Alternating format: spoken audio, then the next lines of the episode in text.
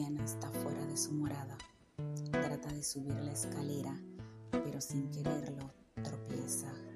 Cae la targada entre carnes llenas de sangres y huesos.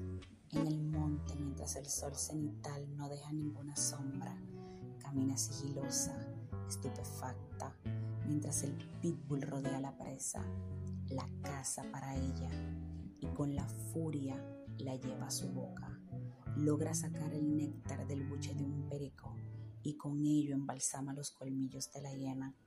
Él sacude los grilletes en su espalda, la azota, mientras se retuerce de placer por tener la estaca en su vientre. Se aproximan a la cascada y el agua se desliza por todo su cuerpo. El pelo de la hiena cae por su cara. El cuerpo del pitbull expresa su contextura y el agua los embriaga mientras el pitbull deja caer en su lengua el néctar que lleva en su boca. Frío, rojo, dulce y baboso. La hiena quiere reposar en el valle. Escucha el canto de los revolucionarios, pero el pitbull toma el control y somete a la hiena.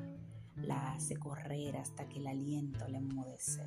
El sudor se mezclan el néctar y los olores se hacen profundos, tan profundos que sofocan los deseos.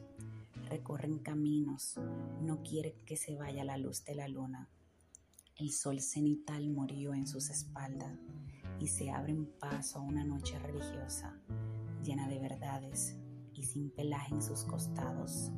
Desnudos, atraviesan la ciudad de plomo y caen frente a los ojos de los gatos sedientos de dudas. La hiena lleva el pitbull a su jaula y recorre moribunda hacia la de ella, mientras el pitbull sigue con la llave en su boca.